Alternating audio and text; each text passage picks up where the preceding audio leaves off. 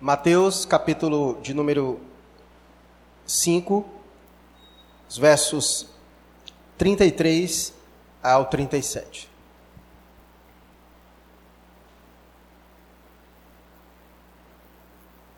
Todos encontraram? Vamos ler.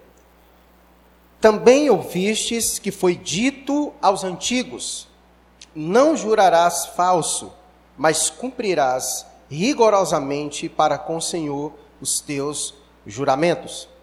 Eu, porém, vos digo: de modo algum jureis, nem pelo céu, por ser o trono de Deus, nem pela terra, por ser estrado de seus pés, nem por Jerusalém, por ser cidade do grande rei.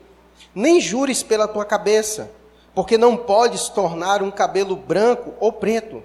Seja, porém, a tua palavra sim, sim, não, não. O que disto passar vem do maligno. Vamos orar.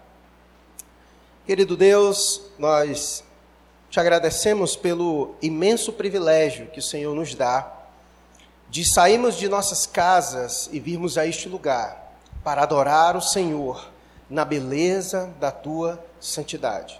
Esperamos imensamente que o Senhor tenha recebido de nós a adoração devida.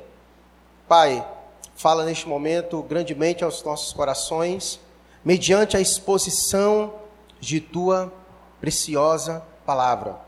Abençoe todos que aqui se encontram e que o Senhor também abençoe os que estarão nos assistindo pela internet.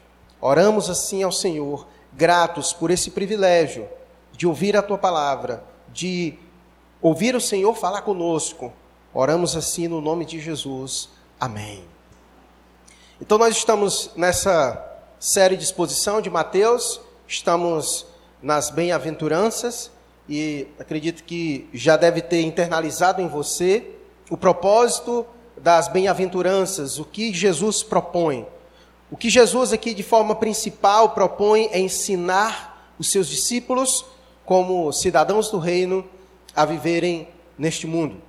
Então nós podemos dizer que o marco central das bem-aventuranças é o ensino. O ensino que Jesus traz para os seus discípulos. E eis aqui mais uma vez, eu quero ressaltar a importância disso, sobre os ensinos preciosos de Jesus para nós. E nós aprendemos que Jesus está trazendo seus ensinos para nós com base na própria palavra já revelada. Jesus não veio trazer nada novo, Jesus está lançando seus ensinos com base naquilo que Deus já trouxera ao seu povo, que é o Antigo Testamento.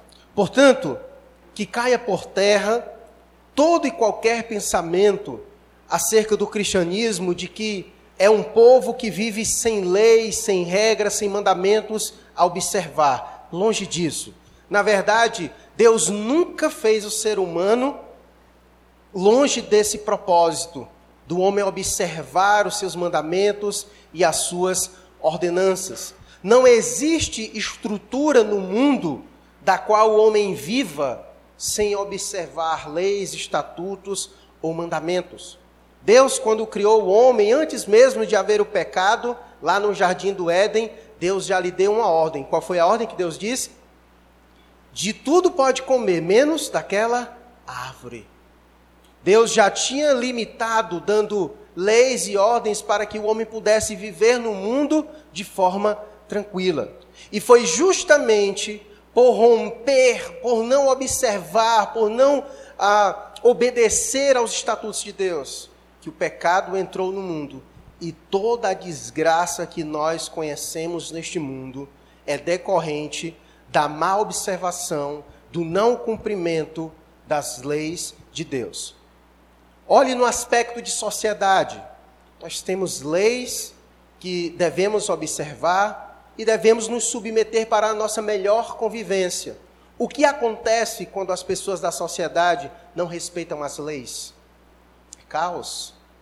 Não conseguimos conviver mutuamente uns com os outros pela falta de observar e de obedecer às leis. Imagine o que acontece em um trânsito se ninguém respeita as leis de trânsito.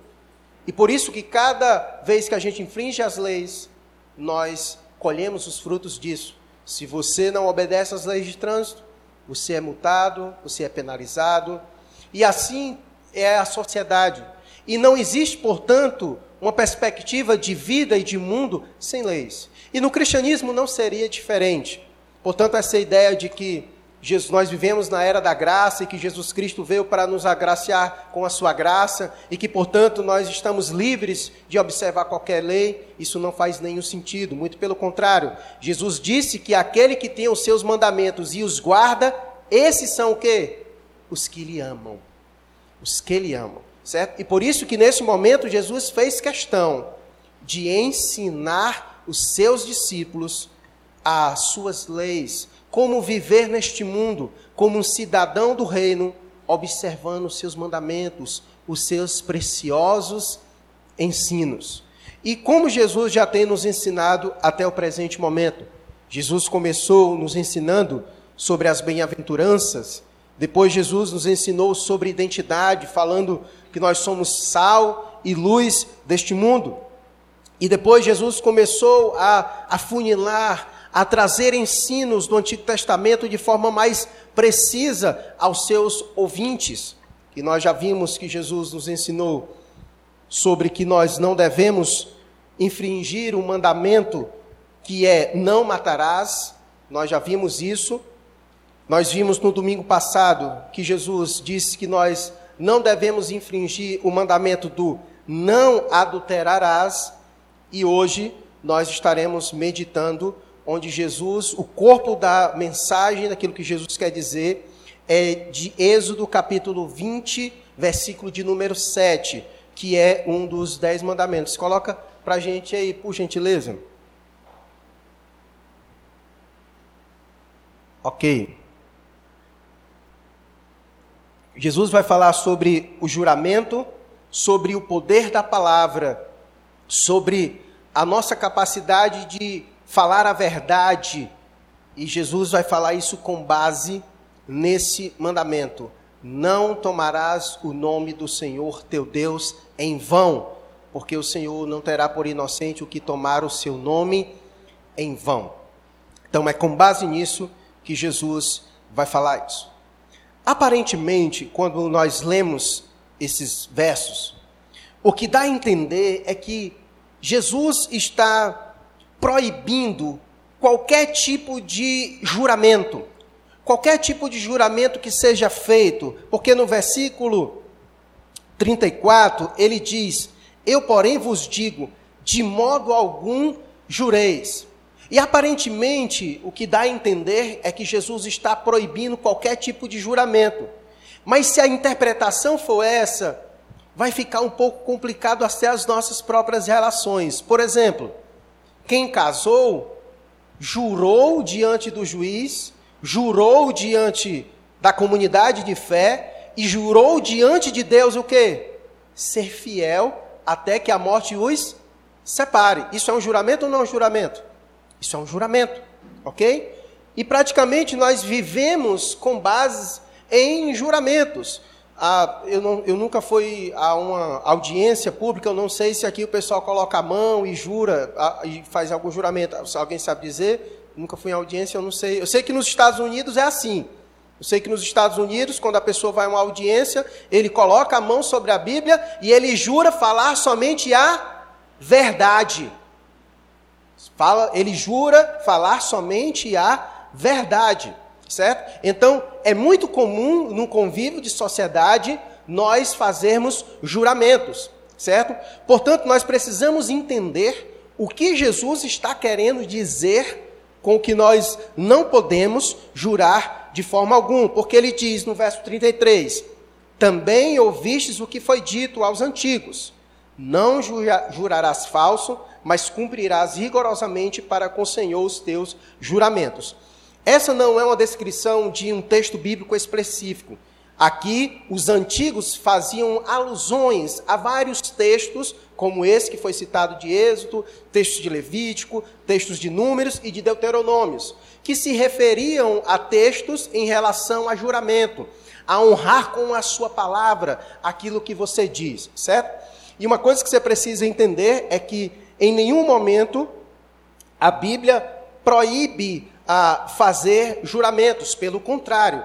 Coloca aí para mim, Pedro Lucas, o texto de Deuteronômio, capítulo 10, verso 20. O próprio Deus, ele estimula a fazer juramentos em seu próprio nome. Ele diz: Olha, ao Senhor teu Deus temerás, a ele servirás, a ele te chegarás e pelo seu nome jurarás.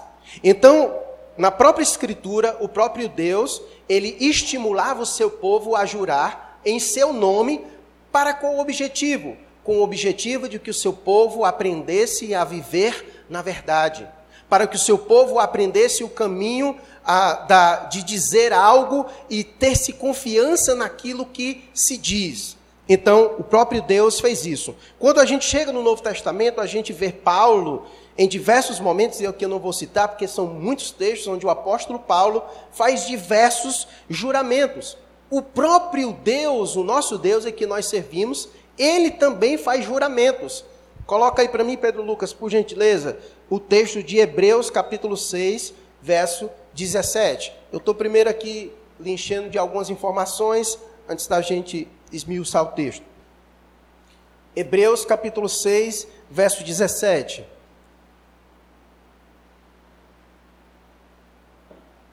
Se puder colocar na versão NVT, coloca para mim, porque ela é melhor.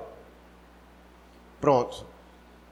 Deus também se comprometeu por meio de um juramento para que os herdeiros da promessa tivessem plena convicção de que ele jamais mudaria de ideia. Então Deus fez promessas. Deus fez promessas para nós, Deus jurou coisas para nós. Sim, ele nos prometeu vida eterna, ele nos prometeu diversas coisas, e tudo isso são juramentos.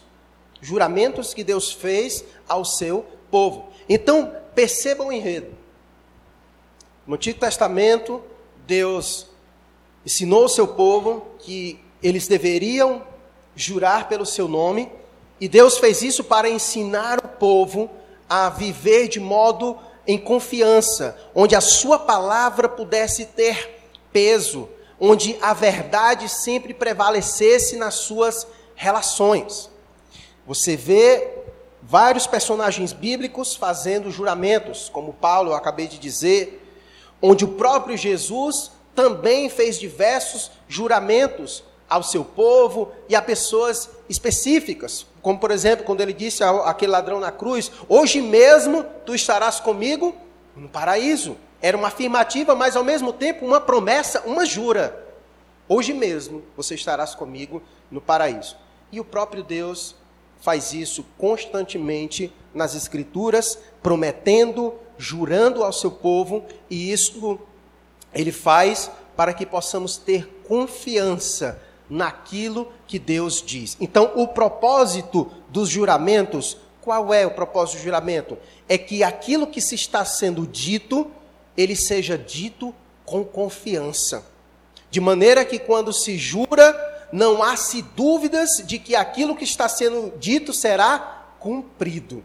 Certo? Então, quando alguém jura, o juramento ele tem esse objetivo, certo? De fechar aquilo que está se dizendo. Você disse algo e jurou, então é certo de que aquilo vai acontecer. Por isso que Deus jura e por isso que Deus ensinou o seu povo assim a terem um compromisso de falarem alguma coisa e aquilo que eles dizerem, eles cumprirem a sua palavra. Então, o processo de juramento tinha esse propósito. Então, qual é o objetivo que Jesus está agora aqui tratando? Lembrem-se, quando Jesus diz, também ouvistes o que foi dito aos antigos, como eu já disse nas outras mensagens anteriores, Jesus está, na verdade, corrigindo interpretações errôneas e equivocadas dos líderes religiosos, que pegavam certos mandamentos de Deus e criavam umas várias interpretações equivocadas acerca daquilo que se estava dizendo. Um exemplo, o que que Jesus está combatendo aqui? Ora, Jesus disse que nós não deveríamos jurar falso. A palavra de Deus diz que o indivíduo deveria jurar pelo nome de Deus e cumprir aquilo que ele está dizendo. E o texto diz, como nós, nós lemos, que o indivíduo deve temer a Deus e, portanto, cumprir com o seu juramento. O que, que os líderes religiosos estavam fazendo? Vamos fazer o seguinte: então não vamos jurar pelo nome de Deus, vamos jurar pelo céu, vamos jurar pela terra, vamos jurar por Jerusalém. E eles começaram a criar vários segmentos com o objetivo de aquilo que Deus trouxe para ser um propósito de verdade, agora já não era mais seguro. Porque se o indivíduo jurasse por Jerusalém, ele não estava preso a honrar com sua palavra. Mas se ele jurasse olhando na direção de Jerusalém, então ele tinha que cumprir a sua palavra. Então era muito fácil. Eu dizer assim, Miquel, é o seguinte, cara, me presta 20 reais que eu vou te pagar a semana que vem. Eu juro em nome de Jerusalém. Beleza, chega na próxima semana. E aí, cara, vai pagar? Não, cara, infelizmente, cara, mas tu jurou por Jerusalém. Mas eu não estava virado para Jerusalém. Tá entendendo? Eles começaram a criar vários elementos, vários artifícios, e que tornava frágil o mandamento de Deus, que era para incentivar o seu povo a honrar a sua palavra, a serem um povo que honrava a sua palavra, que vivia na verdade e de que aquilo que eles diziam, eles cumpriam. Então os líderes religiosos começaram a criar vários artifícios que não contribuíam para a verdade, mas contribuíam para a mentira e para a falsidade. Então eles faziam vários argumentos Olha o que, é que diz o texto. Coloca, a gente, depois a gente vai chegar lá, mas dá uma prévia aí, coloca Mateus 23, verso 16 a 22. Você vê algumas coisas que Jesus estava combatendo deles. Olha, Mateus capítulo 23, do 16 ao 22. Olha o que ele vai dizer. Ai de vós que é cegos, isso ele falando com os líderes religiosos da sua época, que faziam isso que dizeis: quem jurar pelo santuário, isso é nada. Mas se alguém jurar pelo ouro do santuário, fica obrigado pelo que jurou. Passa. Insensatos e cegos, pois qual é maior, o ouro ou o santuário que santifica o ouro? E dizeis: quem jurar pelo altar, isso é nada, então não está comprometido. Mas quem, porém, julgar, jurar pela oferta que está sobre o altar, fica obrigado pelo que jurou. Cegos, Pois qual é o maior, a oferta ou o altar que santifica a oferta? Portanto, quem jurar pelo altar, jura por ele e por tudo que sobre ele está. Quem jurar pelo santuário, jura por ele e por aquele que nele habita. E quem jurar pelo céu, jura pelo trono de Deus e por aquele que no trono está sentado. O que Jesus está querendo dizer é que jurar por qualquer coisa é jurar por, pelo nome de Deus. Porque o céu, a terra e tudo que habita nesta terra e em todo o universo pertence a quem? A Deus. A Deus. Então, quando você jura por alguma coisa, você está colocando o nome de Deus. Porque Deus é o dono e está em todas as coisas e sobre todas as coisas. Então, o que Jesus está querendo dizer é isso. E por isso que para acabar com essa farsa, Jesus disse: Sabe de uma coisa? Então não vai se jurar mais por nada.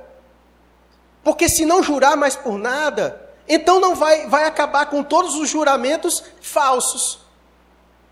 Porque não se jura mais por nada, então acabou-se.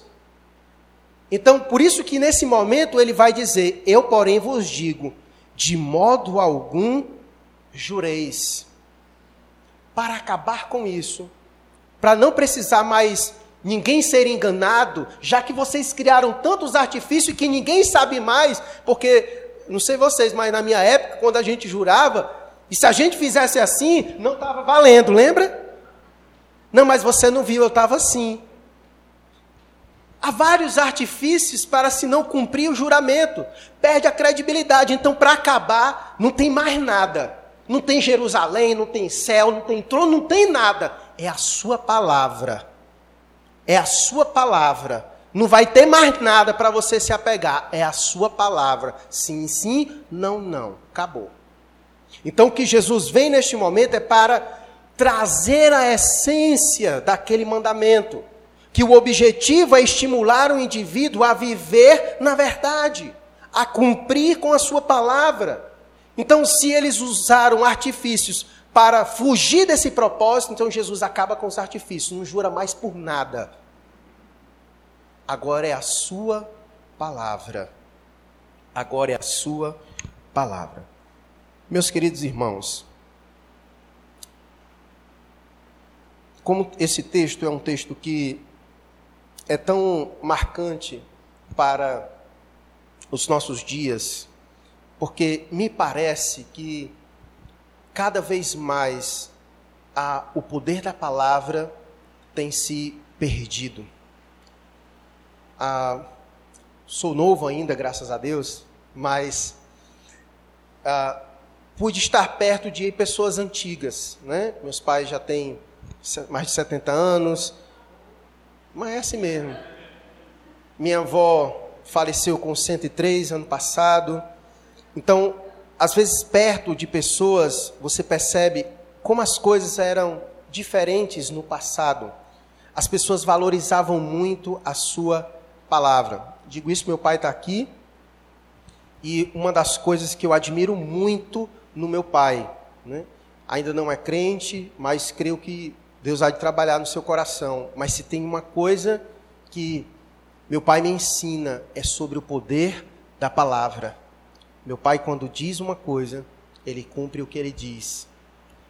Palavra tem valores. Palavra tem valores. Honra Palavras têm honra, confiabilidade. Nós vivemos em dias onde isso tem se perdido. As palavras já não têm mais valor. Dizer que vai fazer uma coisa e não fazer parece que já virou rotina. Já parece que já faz parte do nosso dia a dia. De maneira que as nossas relações estão muito complicadas, porque já não se sabe mais se alguém está dizendo a verdade ou não. Nós somos desconfiados com o que alguém diz, se ela vai cumprir ou não com o que diz, porque a fragilidade do que se diz já está tão grande que já não tem mais peso alguém dizer eu vou fazer tal coisa e você confiar de que de fato aquela pessoa vai fazer isso, porque ela diz algo e não cumpre. Isso é muito forte. Na cultura dos essênios, eles tinham isso tão forte que em seus escritos, um dos seus, seus mandamentos, dos seus estatutos, era-se dito nos essênios que se um homem precisa jurar por Deus para que alguém se acredite nele, esse homem já está condenado. É muito triste quando alguém é preciso ter que jurar por alguma coisa para que alguém acredite nele essa pessoa já está condenada. Ela já perdeu total credibilidade diante das pessoas. Ou se for necessário ela ter que muito falar e muito se explicar para que alguém possa acreditar nela. Porque o simples fato dela dizer já não é necessário. Ela tem que contar uma história, ela tem que falar muita coisa para convencer alguém de que de fato ela vai cumprir com o que ela está dizendo. Porque o simples fato dela dizer: Olha, eu vou, eu estarei lá, eu vou te pagar, estarei com você, já não é mais suficiente. É preciso todo um enredo de palavras para convencer o outro de que de fato nós iremos cumprir com aquilo que nós estamos dizendo. Portanto, Jesus vem neste momento para justamente acabar com isso e trazer de novo essa essência. Nós, como povo de Deus, como aqueles que são cidadãos do reino, esses cidadãos do reino têm um rei, e este rei, ele é a verdade personificada. E é nosso dever vivermos na verdade, sair da nossa boca verdade. e sermos homens e mulheres capazes de cumprir com aquilo que falamos, porque Deus não nos chamou para viver na mentira e na falsidade, mas na verdade. E por isso Jesus traz esse ensino de tanta relevância e que muitas vezes é desprezado por nós. Perceba o contexto. A sequência de coisas pesadas que Jesus vem falando. Ele fala sobre assassinato, fala sobre adultério. E agora vem falar sobre palavras. Como isso é importante para Deus. As palavras. As palavras. Mas em nossos dias, isso já se perdeu. Isso já se perdeu. Porque alguém diz: Eu não vou fazer mais.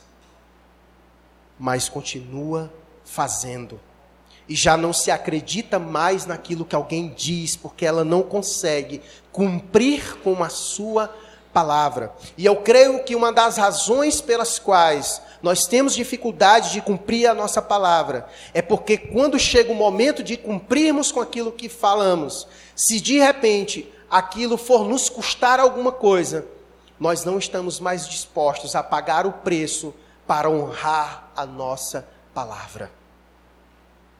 Para honrar a nossa palavra.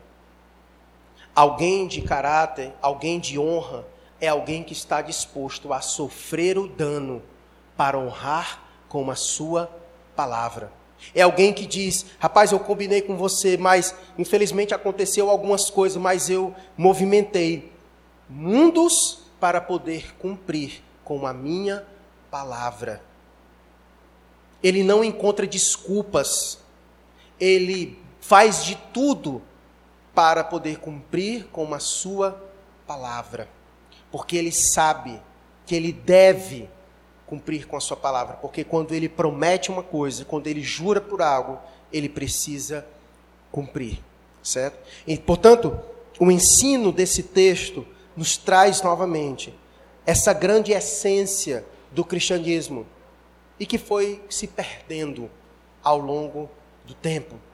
Nós precisamos ser vistos como luz do mundo, pessoas da mais alta confiabilidade, de maneira que as nossas palavras na sociedade, no mundo, nas nossas relações tenham peso. De maneira quando nós falarmos alguma coisa, alguém vai dizer: "Eu confio porque ele é crente". Eu confio porque ele é crente. Portanto, irmãos, nós precisamos começar a trabalhar nos mínimos detalhes. Quer ver nos mínimos detalhes? Quando você disser, eu vou chegar sete horas, chegue sete horas. O atraso é uma prova de que nós não somos responsáveis com as nossas palavras. Porque se você diz que vai chegar às sete horas, e toda a vida você diz que vai chegar às sete horas, mas nunca chega às sete horas, você perde o valor da sua palavra. Quando você disser para mim, eu vou chegar às sete horas, todo mundo, oito horas suas palavras não têm mais peso e nem valor. Nos mínimos detalhes, nós perdemos o peso de nossa palavra. Seja homem, cumpra com a sua palavra. Quando você disser, se esforce para cumprir sua palavra. É claro que existem imprevistos, situações que estão para além de nós, é claro. Mas que isso seja situações casuais, coisas que acontecem, mas que não faz parte da nossa vida, que não faz parte da nossa vida. Que não seja preciso a gente jurar ou criar muitas coisas justificativas para que alguém confie em nós, mas que o simples dizer alguma coisa seja recebido pelos nossos ouvintes com credibilidade, com confiança, porque terão a certeza de que, tal como nós falamos, assim sucederá. Deve ser assim o nosso, o nosso comportamento e a nossa postura. Deus leva isso tão a sério que, quando Deus estava trazendo o Novo Testamento, trazendo as revelações do Novo Testamento, o primeiro livro do Novo Testamento que foi escrito foi o livro de Tiago, meu irmão de Jesus. E no primeiro livro que foi escrito, da, da igreja do Novo Testamento, Tiago, Tiago fala sobre isso. Coloca aí para mim o texto de Tiago, capítulo 5, verso 12. No primeiro livro que foi escrito no Novo Testamento, o meu irmão de Jesus, ele disse: Acima de tudo, porém, meus irmãos, não jureis nem pelo céu, nem pela terra, nem por qualquer outro voto. Antes seja o vosso sim, sim e o vosso não, não, para não cairdes em juízo. No primeiro livro escrito do Novo Testamento, o meu irmão de Jesus foi preciso, obviamente, inspirado pelo Espírito Santo de Deus, para nos lembrar dessa verdade. Que nós não devemos jurar pelas coisas, mas que a nossa palavra seja o sim, sim e o não, não. Que as suas relações sejam marcadas por isso. Quando você falar alguma coisa para a sua mãe, cumpra. Quando você falar alguma coisa para os seus irmãos, cumpra. No seu ambiente de trabalho, quando você disser uma coisa, cumpra. Isso era tão sério, e Deus levava isso tão sério, que no começo da igreja primitiva, o maligno, que é o pai da mentira, que é aquele que trabalha contra a verdade, ele tentou acabar justamente com o poder da palavra. Olha o que, que vai dizer em Atos capítulo 5, versículo 1 a 5.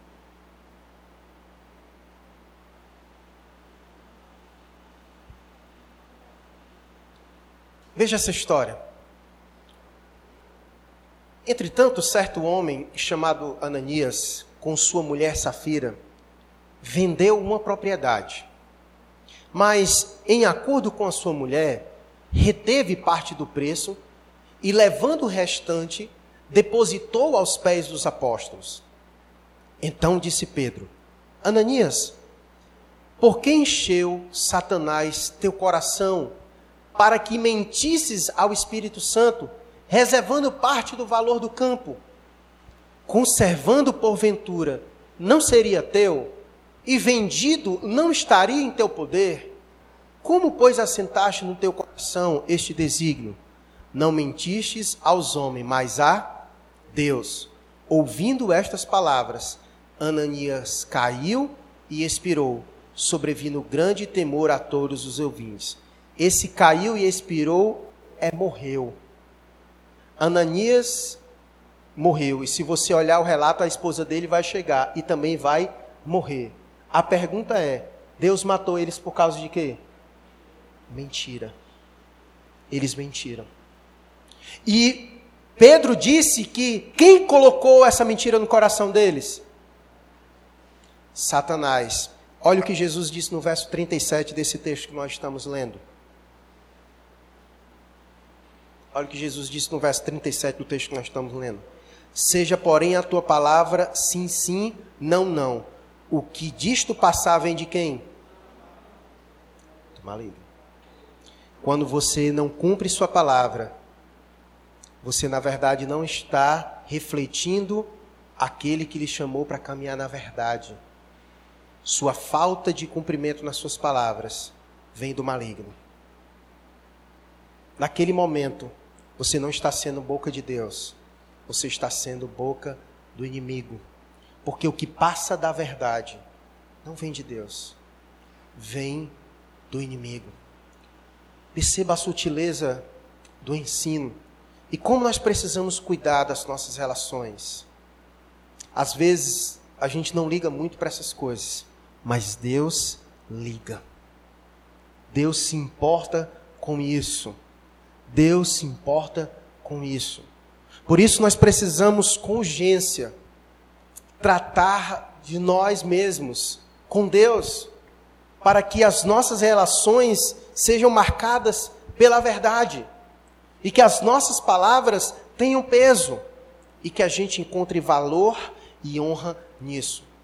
Ora, se nós, se é complicado quando nós falhamos com os homens, Agora você imagina quando nós fazemos isso com Deus. Quantas vezes nós falamos para Deus que vamos fazer tais coisas e não cumprimos com aquilo que falamos para Deus? Senhor, não vou mais fazer isso. E logo em seguida nós estamos fazendo o que falamos para Deus em oração, muitas vezes em lágrimas, e a gente depois está lá, depois de um tempo, fazendo a mesma coisa, pegando o mesmo caminho, não cumprindo diante de Deus aquilo que falamos para Ele que iríamos fazer. Isso é muito complicado. Mancha não somente nossa relação com Deus, mas também as nossas relações com as pessoas que estão à nossa volta. Portanto, é importantíssimo nós cuidarmos disso, para que a nossa reputação não fique imaculada, manchada pela falta de compromisso que nós temos de honrar com as coisas que nós falamos. Em se tratando de comunidade de fé, nós também precisamos ser cuidadosos com isso, de não sermos reincidentes naquilo que falamos para o povo de Deus, para os nossos líderes, para a nossa congregação, e a gente lá na reincidência, não cumprindo com as coisas que prometemos diante de Deus e dos irmãos que não faríamos, estamos lá de novo. Isso é porque muitas vezes nós não damos o devido valor ao peso das palavras. Ao peso das palavras. Mas como nós vimos neste relato de Ananias, tem consequências. Existem consequências para a mentira. O não cumprir com a nossa palavra é um ato de mentira. Porque você afirmou algo, prometeu algo e não cumpriu. Então você mentiu. E Deus tem nos chamado a viver na verdade. E por isso que Deus traz sérias, sérios ah, penalidades para aqueles que não cumprem com a sua palavra. Então, eu quero, nesse momento, diante desse texto, diante dessa verdade, levar você à oração sobre isso. Ore a Deus, fale com o Senhor, coloque diante de Deus sua vida, que o Senhor lhe ajude a ser um homem, uma mulher de palavra. Aquilo que você diz, cumpra ainda que isso, ainda que você tenha que sofrer o dano, honre suas palavras diante de Deus, diante das pessoas. Que seja o teu sim sim, ou não não, porque o que passar disso vem do maligno. Vem do maligno. Se esforce para cumprir tudo que sai de sua boca.